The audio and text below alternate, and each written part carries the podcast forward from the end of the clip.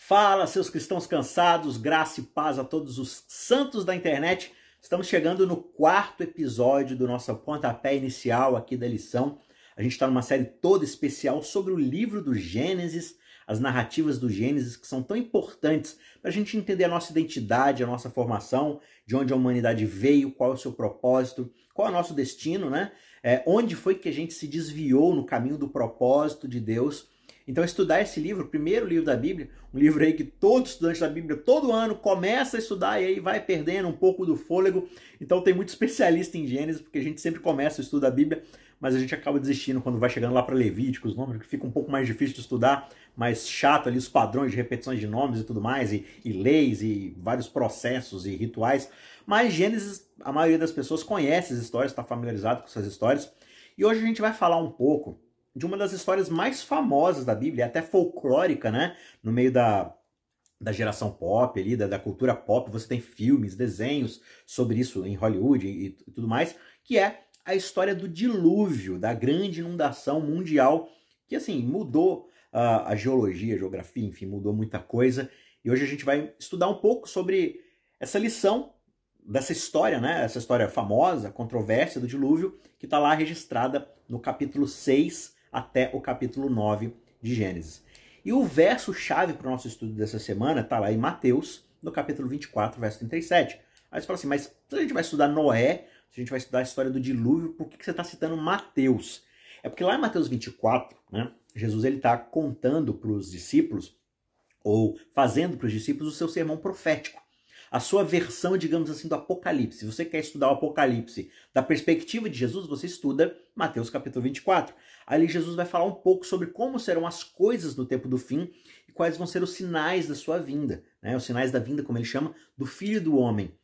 E ele fala que a, a postura que as pessoas teriam naqueles dias, a postura que eles estariam tendo no decorrer do dia a dia, antes da vinda do Filho do Homem, ele compara a Noé. Então, o verso 37 ele diz o seguinte: Pois assim como foi nos dias de Noé, assim será também a vinda do filho do homem. E ele começa a explicar: as pessoas estavam lá fazendo suas coisas normalmente, casando, se dando em casamento, fazendo festas, negócios, até que veio repentina destruição.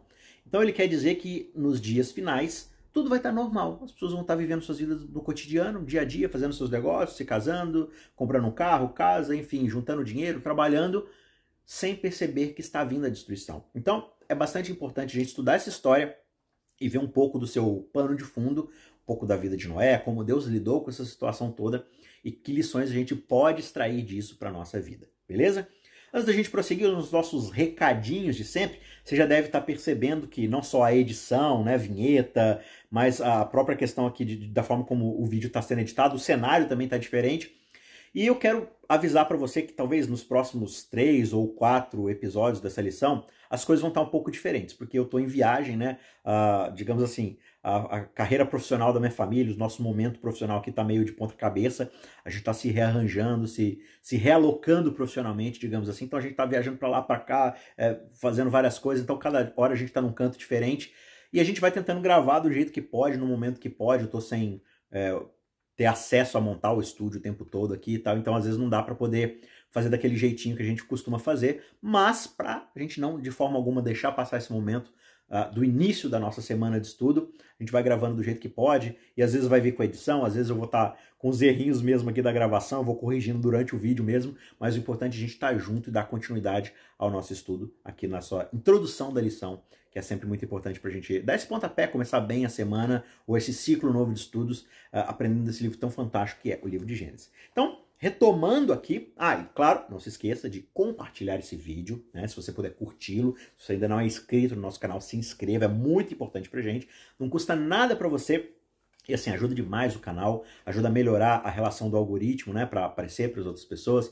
Às vezes, infelizmente, a gente comete algum errinho assim de algoritmo, algum momento errado de lançar o vídeo, infelizmente o vídeo não acaba aparecendo para outras pessoas, a gente despenca na audiência do canal. E claro, a, a nosso objetivo final aqui nunca é a audiência, mas a gente sabe que quanto mais pessoas puderem assistir esse conteúdo, puderem estudar a palavra de Deus, muito melhor, não é verdade? Então, se você puder ajudar bastante aí a gente ajude clicando no curtir, não custa nada, compartilhe esse vídeo também e tenho certeza que Deus vai te abençoar bastante no seu estudo e na pregação do Evangelho também. Então, lembrando, a gente está aqui na série do livro de Gênesis, a série se chama Gênesis, e hoje é o quarto episódio, ou a quarta lição do nosso guia de estudos, que é a história do dilúvio registrada em Gênesis, do capítulo 6 até o capítulo 9.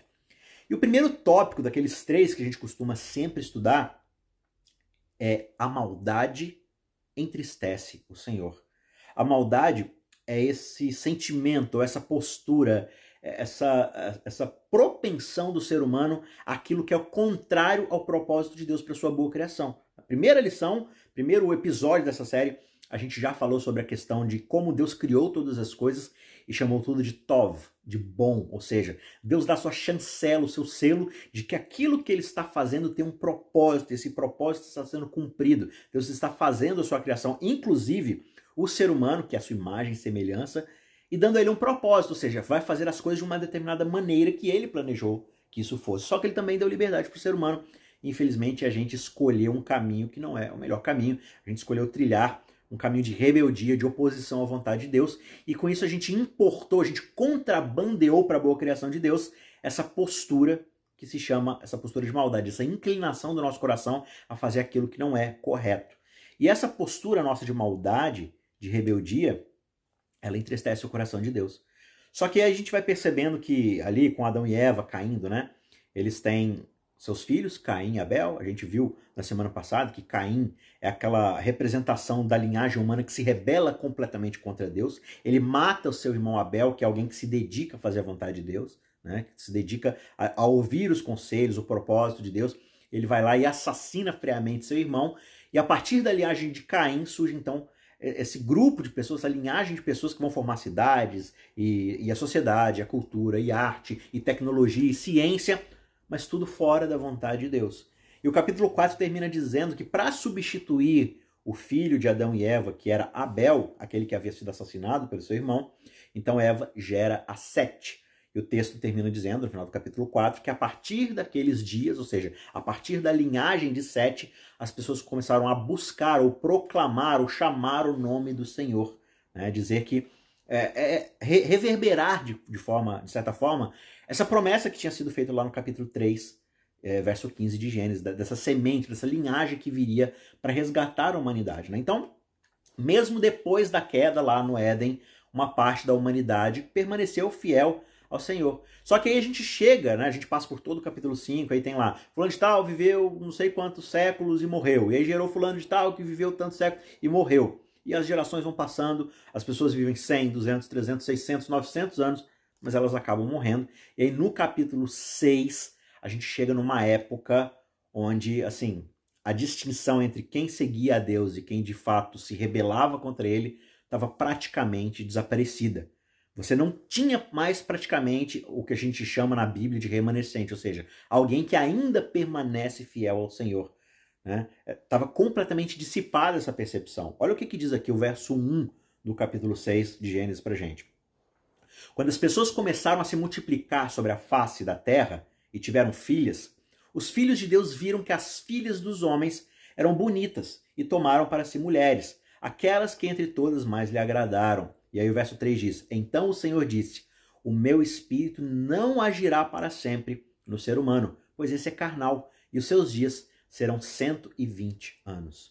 Então, Deus olha para a condição da raça humana, e assim como ele olha para o coração de Caim, para o coração de Abel, e percebe a verdadeira intenção no seu coração, né, no coração deles, por trás daquele ato de oferta, de, de, de oferecimento de sacrifício que eles estavam fazendo, e vê a real intenção, aqui no capítulo 6, nessa geração do capítulo 6, Deus percebe que a verdadeira condição do coração deles é completamente perversa, completamente inclinada para o mal. Né? Como Deus fala lá para Samuel, quando ele está buscando um rei para Israel, Deus vê o que de fato vai no coração.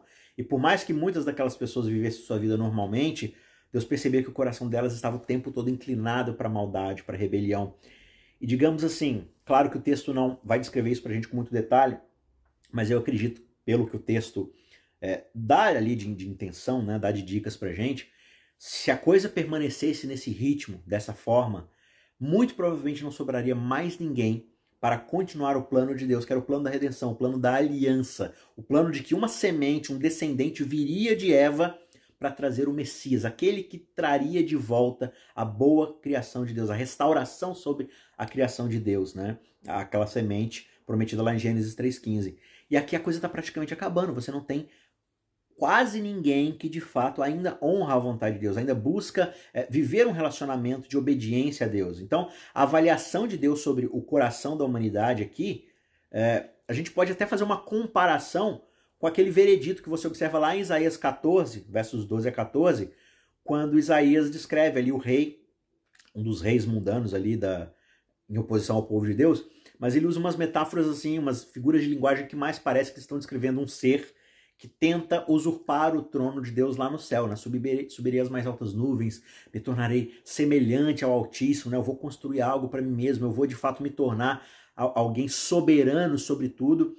Então, é, essa intenção que surge no coração uh, de talvez aquele primeiro ser da criação de Deus, de todo o universo, que se rebela contra ele, uh, esse sentimento, essa inclinação de rebeldia, a gente enxerga muito desses traços aqui na forma como Deus olha para o coração daqueles que estão aqui nessa geração pré-diluviana, vamos chamar assim, e Deus percebe o quanto, se a coisa for continuar, tudo vai acabar, tudo vai, assim, ir para uma destruição final, porque o ser humano simplesmente rejeitou a Deus, né? E aí o verso 5, voltando aqui para o capítulo 6, ele diz para a gente o seguinte: O Senhor viu que a maldade das pessoas havia se multiplicado na terra e que todo o desígnio, ou seja, toda a inclinação, toda a vontade do coração delas era continuamente mal.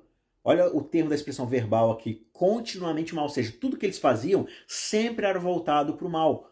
E não era simplesmente violência, assassinato, mas era sempre um, uma vida de alto interesse, de alta indulgência, buscando se exaltar acima dos outros. Tudo que era feito era feito por si próprio, para si próprio. Né? Havia um projeto de crescimento, de poder ali, na, na forma como eles faziam sociedade, política, arte, é, ciência, enfim. Era tudo o tempo todo continuamente mal. E aí o verso 6 diz pra gente que o Senhor ficou triste por haver feito o ser humano na terra e isso lhe pesou o coração. Então aqui é interessante que Moisés ele vai usar é, termos que são mais facilmente ou mais comumente associados com a emoção humana, né? Tristeza, arrependimento, pesar no coração. Então Moisés, de certa forma, está descrevendo Deus como se fosse praticamente um ser humano e tivesse um coração de ser humano, e de fato aquilo que está nele está tão pesado, está tão doloroso, que tudo que consegue ser usado aqui para descrever, o que Moisés consegue usar para descrever, são sentimentos humanos. Então ele dá, de certa forma, antropomorfiza o sentimento de Deus, ou seja, ele dá a Deus características humanas para tentar descrever o que, que de fato está se passando no coração do nosso Senhor, né? no nosso Senhor Deus. E o verso 11 diz que a terra toda estava corrompida à vista de Deus, e aí sim, ele enfatiza, cheia de violência. E aí Deus olhou para a terra e eis que a terra estava corrompida, porque todos os seres vivos haviam corrompido o seu caminho na terra. Ou seja, Deus tinha um propósito claro para a sua criação, um propósito claro para a humanidade. E esse propósito foi corrompido, foi desencaminhado, foi destruído, foi distorcido por causa desse mal importado pelos nossos primeiros pais. É, a porteira foi aberta quando aquele fruto foi comido, e a declaração que Adão e Eva deram lá ao comer aquele fruto era: nós vamos fazer as coisas do nosso próprio jeito. E esse próprio jeito, o jeitinho Adão e Eva, corromperam completamente o propósito de Deus para a boa criação. A ponto de a gente chegar já no sexto capítulo desse livro que é gigantesco, chamado Bíblia, e as coisas já estão indo de mal a pior. E Deus está falando assim: não, já vou precisar dar um reset aqui, porque as coisas simplesmente se desencaminharam, se descarrilharam completamente.Esse é um acidente prestes a ser definitivo. E se eu não interferir agora, não vai sobrar mais nada para restaurar depois. Né? Então, assim como, com, como aconteceu com Lúcifer, Deus ele conseguiu discernir, ele consegue, ele tem esse poder de discernir a profundidade do pecado do homem dentro do coração do homem e aí ele percebe imediatamente a necessidade de agir em misericórdia por aqueles que ainda poderiam ser salvos pelo seu poder, né? se ele interferisse ali imediatamente. Então, poucas pessoas acabam pensando no sofrimento que o pecado causa ao nosso Criador. Né? De fato, o texto diz aqui que o coração de Deus se pesava, ele ficou extremamente triste, com o coração arrependido. Por quê? Porque cada desvio que a humanidade comete em relação àquilo que é bom cada ato de crueldade, cada fracasso da humanidade em alcançar o ideal perfeito, pleno, pacífico de Deus para a sua boa criação, deixa o seu coração completamente quebrantado, completamente entristecido. Por quê? Porque ele percebe não é porque ele fica triste assim, ah, ninguém tá fazendo o que eu quero, como se fosse uma criança mimada, que as pessoas, tipo, estão pegando seus brinquedos e não estão brincando do jeito que ele quer. Não. É porque como ele designou, ele projetou a criação, ele criou as coisas e deu a elas o propósito que seria o bom para elas, a melhor forma de se alcançar aquilo que seria a melhor forma de desfrutar da sua boa criação. E quando o ser humano toma para si essa prerrogativa a partir da tentação da serpente, o ser humano basicamente pega aquilo ali, joga o manual de uso fora e fala, vamos fazer de qualquer jeito. E aí o que a gente percebe é uma destruição, uma escalada de violências o tempo todo. Então Deus não está triste porque o ser humano está fazendo aquilo que ele não quer, porque ele é um birrentinho. Ele está triste porque esse caminho de uso da sua criação, projetada por uma determinada forma, vai levá-los à própria destruição deles. Como a gente já consegue observar na violência, no trato, na opressão para com o próximo, né? Por quê? Porque eles estão fazendo as coisas do próprio jeito deles. E tudo isso vai levar a um caminho final de destruição se Deus não intervir. Por isso ele está totalmente triste, totalmente, de certa forma, como o texto diz, arrependido, com o coração entristecido e pesaroso. Né? Então, uma pergunta aqui para você participar com a gente desse estudo nos comentários. Para você, o que, que a história do dilúvio ensina sobre a nossa condição, sobre a condição da raça humana naqueles dias e em que sentido você acha que isso se compara à nossa condição hoje? em termos de como o nosso coração se porta ou se projeta hoje em relação à vontade de Deus. Você acha que a humanidade está vivendo o propósito de Deus? Será que hoje, depois, claro, a gente, depois do dilúvio, a gente criou muita ciência, tecnologia, muitos avanços de medicina, uh, de, de, tudo mais. Mas será que a gente está no caminho do propósito de Deus para nossa vida? O que, que você acha? Eu quero saber a sua opinião. Comenta aí e vai ser bastante legal participar com você, é, você participando com a gente aqui desse estudo, tá certo? Vamos então para o tópico de número 2. Uh, ah, o dilúvio foi uma revelação da justiça de Deus, só que também da sua misericórdia. Então, esse é um ponto aqui que pode ser meio antagônico, meio paradoxal, mas sim, o dilúvio é tanto uma revelação da justiça de Deus, como também da sua misericórdia. Por quê? Vejam, a destruição da terra não foi algo que Deus fez casualmente era algo extremamente necessário, justamente para poder conter a influência cada vez maior que o pecado estava tomando. O pecado estava tomando proporções que não, não haveria mais o que salvar depois. Imagina alguém assim que tem uma gangrena na perna ou no braço, né? E, e essa infecção ela está cada vez mais espalhando pelo corpo. E se você esperar muito tempo, essa infecção vai tomar todo o corpo e essa pessoa vai ser totalmente necrosada, seus órgãos vão falhar, sua circulação sanguínea vai parar e essa pessoa vai morrer. Então, o que um cirurgião precisa fazer? Ou numa situação de emergência, numa floresta, talvez essa pessoa vai precisar fazer uma amputação. Ela vai precisar remover aquela parte que está contaminada, senão o resto do corpo vai ser totalmente destruído, né? Então o que Deus está fazendo aqui no dilúvio não é algo de caso impensado, por pura prazer de destruição. Ah, ninguém está fazendo a minha vontade, então vou me vingar. Não. Ele entra como um cirurgião falando assim: olha, eu preciso fazer esse corte agora no pecado porque senão a coisa vai tomar proporções avassaladoras que não vai ter um ponto de retorno. Se eu não interferir cirurgicamente agora, então não vai ter o que fazer. Então, esse ato interventivo de juízo de Deus era também um ato de misericórdia dele, proporcionando para uma humanidade, proporcionando para a humanidade uma oportunidade posterior de salvação para todos aqueles que seriam restaurados, no fim das contas, se aceitassem agora esse plano que estava sendo levado a cabo, né? Então, para esse plano se manter vivo, era necessário essa intervenção cirúrgica. Né? E aí, lá no auge do dilúvio, como nos conta Gênesis 8, né? a gente pode observar lá no verso 1, o texto vai contar para gente que Deus se lembrou não só de Noé, mas de todos os seres vivos, de todos os animais que estavam com ele na arca. E aí ele trouxe a destruição a um fim, ou seja, ele não fez aquilo por pura vingança e deixou lá uh, Noé na arca flutuando por aí sem nenhum propósito. O dilúvio foi essencialmente uma desconstrução do processo da criação. E é muito interessante, se você começar a ler de novo Gênesis 1 e 2, e aí você começa a, a ler Gênesis 6, 7, 8 e por aí vai, principalmente o 7 e 8 ali, você vai perceber que todo o processo que vai acontecendo da construção da criação em Gênesis 7 e 8 vai sendo uma desconstrução. Né? Em Gênesis 1, você tem desde o caos vazio do Espírito parando sobre as águas, até a separação ali da porção seca, porção molhada, uh, surgem as relvas, os animais e tudo mais. E ali, no, no Gênesis 7 e 8, você tem um processo inverso. Os animais, é, é quase que fosse uma rebobinação, né? Os animais vão entrando para a arca tal, depois a água vai subindo, cobre a relva, não há mais separação. E no final o que há? Existe um caos e água cobrindo todo o planeta Terra e o vento soprando, levando a arca. E essa expressão vento é a palavra ruar, que é a mesma palavra para o espírito que paira sobre as águas. Então meio que a gente rebobinou tudo e voltou para o início, para o caos onde só existe água e não existe nada formado.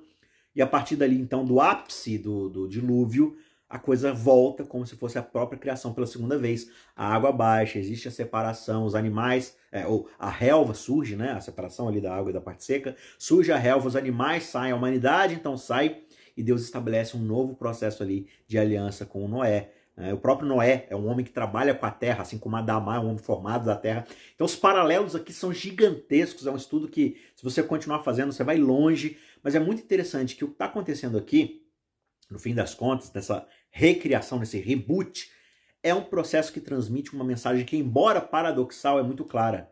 Deus precisa desfazer o que está errado para poder permitir que seja feita uma nova criação ou uma recriação, uma restauração da sua criação depois. Né? Então, ao longo da história do dilúvio, o que a gente vai percebendo são as evidências constantes dessa preocupação de Deus com a redenção da humanidade. O dilúvio não foi algo imediato. Deus não acordou certo dia e falou assim: saiam as águas de, das fontes do chão, caiam as águas do céu e, e afoga todo mundo. Ele não estralou o dedo e tudo aconteceu. Não. Deus chamou Noé por causa da sua fé, né? por causa da relação que Noé tinha com Deus, e usou Noé para preparar a arca, que levou muito tempo, não foi um processo imediato. O próprio Noé, como o texto bíblico vai dizer, né? Pedro, por exemplo, vai dizer lá na frente, na sua segunda carta, no capítulo 2, ele vai dizer que Moisés era um pregador da esperança. Né? Enquanto ele pregava ali, o próprio ato dele de pregar chamava a atenção: o que você está fazendo, Noé? E aí, enquanto ele ia ali formando, construindo a arca, talvez com outros ajudantes, com sua família, ele ia falando da mensagem que Deus havia falado com ele, de que Deus traria juízo. Então, uma, não foi uma coisa que aconteceu do dia para a noite. Né? O texto do capítulo 6 começa dizendo que Deus deu 120 anos para a humanidade. Né? Então, imagina, um século e uns quebrado ali, para eles se arrependerem dos seus maus caminhos, perceberem para onde eles estavam indo. A arca tinha espaço suficiente para a humanidade, se assim fosse necessário mas ninguém quis. Apenas Noé, sua esposa, seus filhos e sua nora, praticamente oito pessoas ali e os animais que vieram depois, né? Então, entre os exemplos de personagens fiéis que a gente vai estudar nas próximas semanas, claro, todos eles com as suas falhas, Noé ele é citado como alguém que tem fé e age segundo essa fé de acordo com aquilo que Deus ordenou. E lá na galeria de Hebreus capítulo 11, a galeria da fé, Noé vai ser citado como alguém que age pela fé. Ele constrói um barco para o dilúvio num lugar onde nem chuva existia. A terra era molhada pelo orvalho, né? Então nunca havia sido falado de chuva, de tempestade.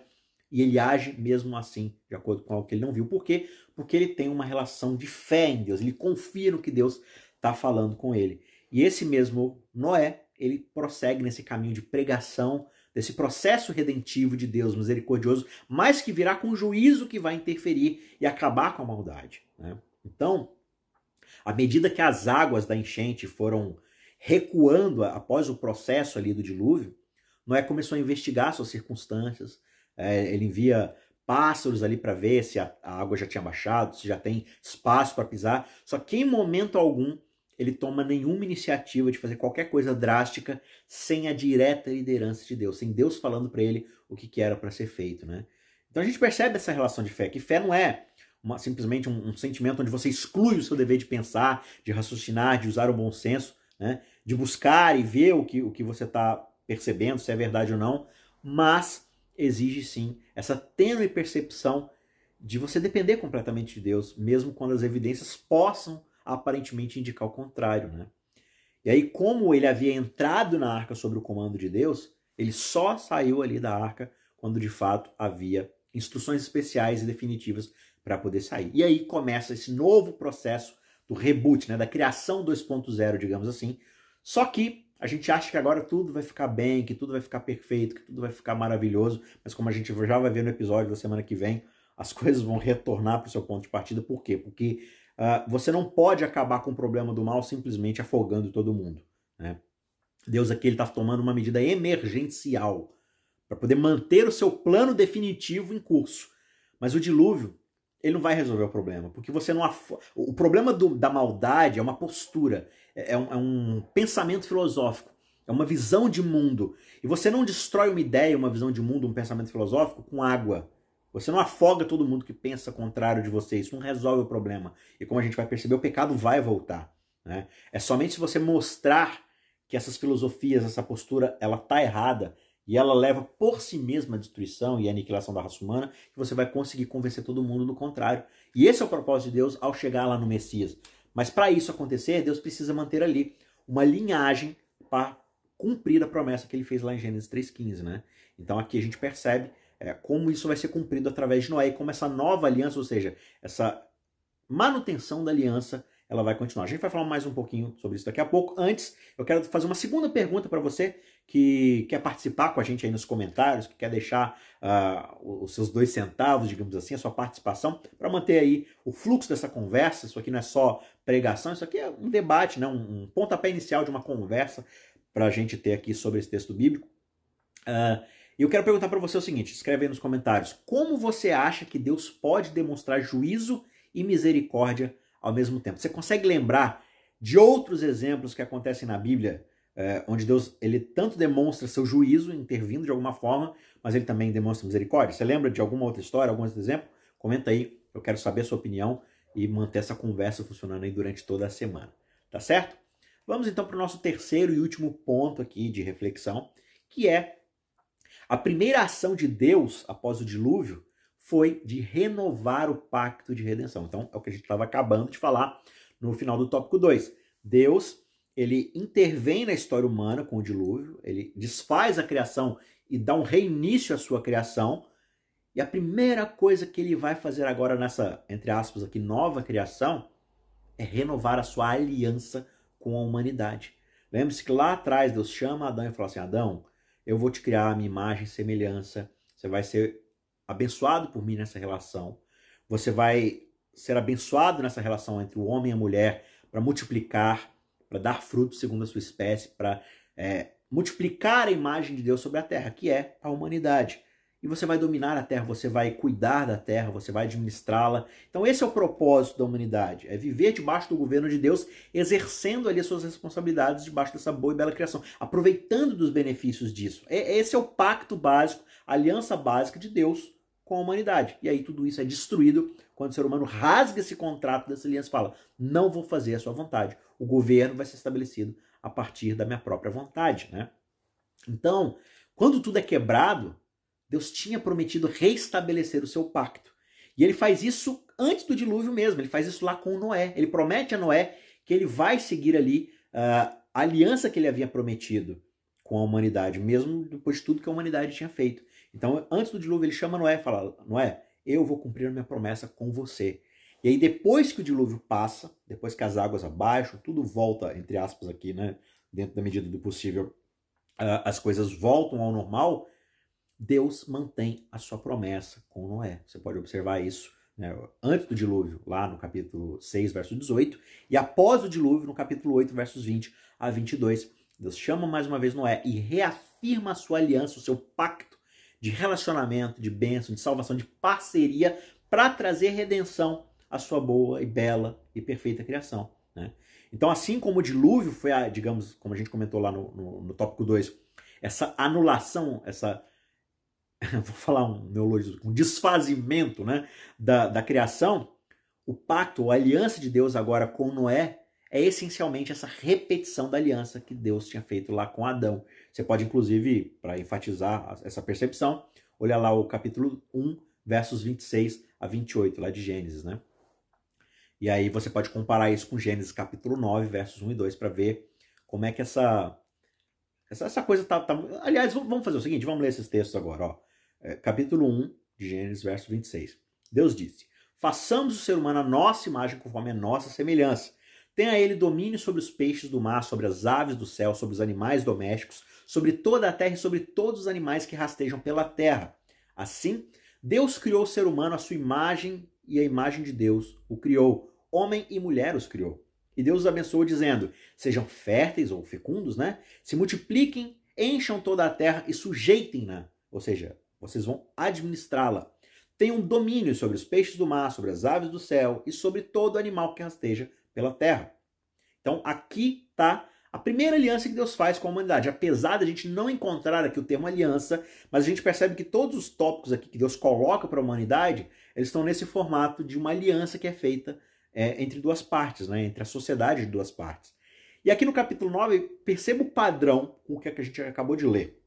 Verso 1 do capítulo 9 diz: Deus abençoou Noé e os seus filhos, dizendo. Então, a introdução aqui é o mesmo. Deus vem, abençoa dentro dessa relação e diz: Sejam férteis e multipliquem-se e encham toda a terra. As mesmas palavras idênticas lá com Adão. Só que olha a diferença que vai acontecer aqui no verso 2. Todos os animais da terra e todas as aves do céu terão medo e pavor de vocês. Então vai haver um domínio, só que algo mudou na relação do homem com a natureza. Existe agora um medo, existe agora um senso de autopreservação. Tudo que se move sobre a terra, todos os peixes do mar serão entregues nas mãos de vocês. E aí Deus libera ali, de certa forma, a alimentação carne, algo que não existia antes, devido às circunstâncias ali de regeneração da vegetação e tudo mais.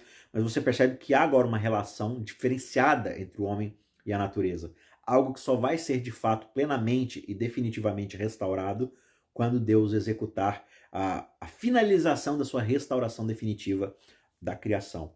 Então, o que, que a gente percebe aqui na leitura desses dois textos? Assim como com Adão e Eva, Noé e sua esposa também recebem esse domínio sobre a terra e são ordenados a serem férteis e se multiplicarem. Só que, infelizmente, a relação que eles vão ter agora com os elementos da criação são deformados pelo pecado, são deformados pelo, pela iniquidade da humanidade e o fator medo, autopreservação aqui, está extremamente presente nessa relação da aliança entre o homem né, e, e, a criação de Deus. E enquanto o memorial de Deus, né, existe até aqui uma, uma outra comparação, um outro paralelo, que lá na criação, quando Deus finaliza os seis dias da criação, o que, que ele coloca como memorial da aliança que ele tem com a humanidade? Ele coloca o sábado, ele define o sábado, o sétimo dia da criação, como seu sinal de aliança. Né? dizendo assim: olha, a gente vai descansar nesse dia que eu estou separando de forma santa, para vocês se lembrarem que toda a preservação da criação, que todo o propósito dado, que tudo isso só existe e é sustentado por causa que eu sou o Criador. Então, o sétimo dia é para vocês descansarem e descansar do quê? Não é simplesmente descansar do trabalho, é descansar dessa postura de querer achar que a gente contribui em alguma coisa para a manutenção do universo. A gente não contribui, está tudo debaixo das mãos de Deus. Né? E agora, no dilúvio, vai haver um novo sinal adicional, digamos assim, para é, essa nova ou essa postergação, essa reavivação, essa manutenção da aliança de Deus com a humanidade.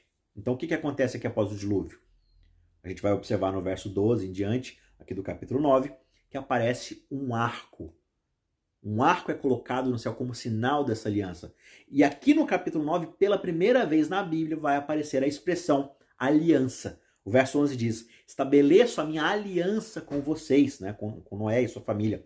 Nunca mais, ele diz, os seres vivos serão destruídos pelas águas de um dilúvio, e nunca mais haverá dilúvio para destruir toda a terra. E ele coloca o seu arco, então, lá no céu, para poder fazer essa promessa, como se fosse uma assinatura em cartório, dizendo: Eu não vou destruir a humanidade com terra. Se isso acontecer, tem um arco aqui apontado é, para aquele que ferir e quebrar essa aliança. Se essa aliança for quebrada, tem um arco no céu apontado para aquele que vai atrapalhar isso.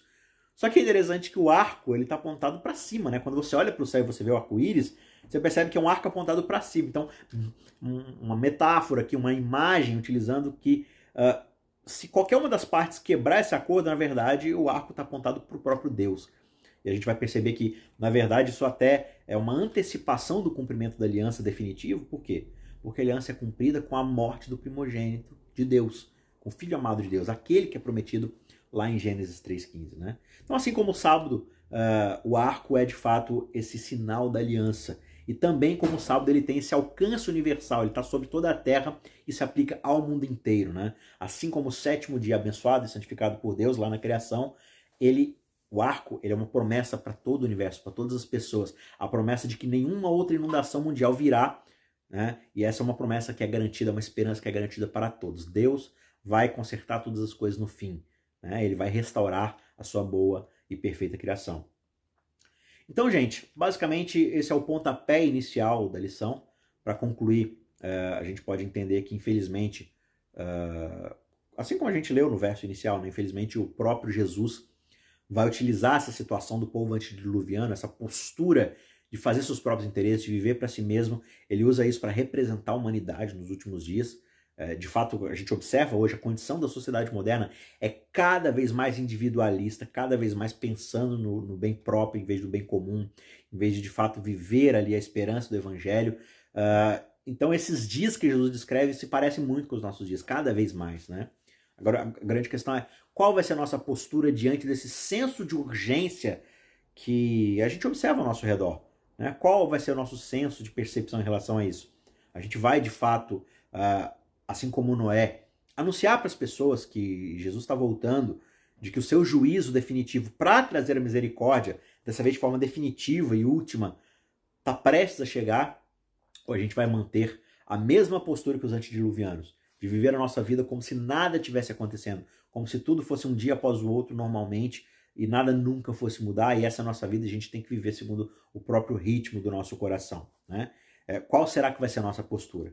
Então, para te ajudar, eu quero propor para você durante essa semana essa oração. Peça que Deus te ajude a testemunhar, primeiramente para você, para o seu coração, que a sua palavra, essa história de Noé e tantas outras, ajude a testemunhar da palavra de Deus no seu coração para ter esse senso de urgência, essa reconexão de relacionamento com Deus, de fazer sua vontade, mas também que te ajude a testemunhar para as outras pessoas ao seu redor da urgência de reconhecer a nossa condição, a condição da postura do nosso coração, que Deus sabe qual é, que Ele ajude a revelar isso pelo Espírito Santo em nós e aceitar que a, a salvação, a misericórdia, a restauração só virá mediante a aceitação do sacrifício proporcionado por Cristo lá na cruz, né? Porque lá na cruz foi onde Jesus recebeu o arco da maldição do pecado, traspassando seu coração e tirando a sua vida, ceifando a sua vida, mas graças a Deus ele ressuscitou, porque o pecado não podia segurá-lo, porque o pecado não era dele, ele ressuscitou para nos trazer esperança, cumprindo assim todo o propósito daquela primeira aliança feita lá atrás, lá em Gênesis 3,15, né? no proto-evangelho, no primeiro evangelho. Beleza? Espero que tenha sido útil para você esse pontapé inicial. A gente acabou falando bastante mais do que normalmente a gente fala nos episódios, mas espero que você seja abençoado. Continue estudando, releia essa história, faça esses comparativos que a gente citou aqui. Eu tenho certeza que vão abençoar demais aí o seu estudo da lição. E aí compartilha esse vídeo com outras pessoas. Curta o nosso vídeo se você ainda não curtiu, se inscreva se você ainda não está inscrito. E a gente se vê na semana que vem para continuar o nosso estudo. Na semana que vem a gente vai falar sobre a história de Babel, outra história famosa aí da Torre de Babel. Então, não perca, a gente se encontra na semana que vem. Um abraço, tchau, tchau.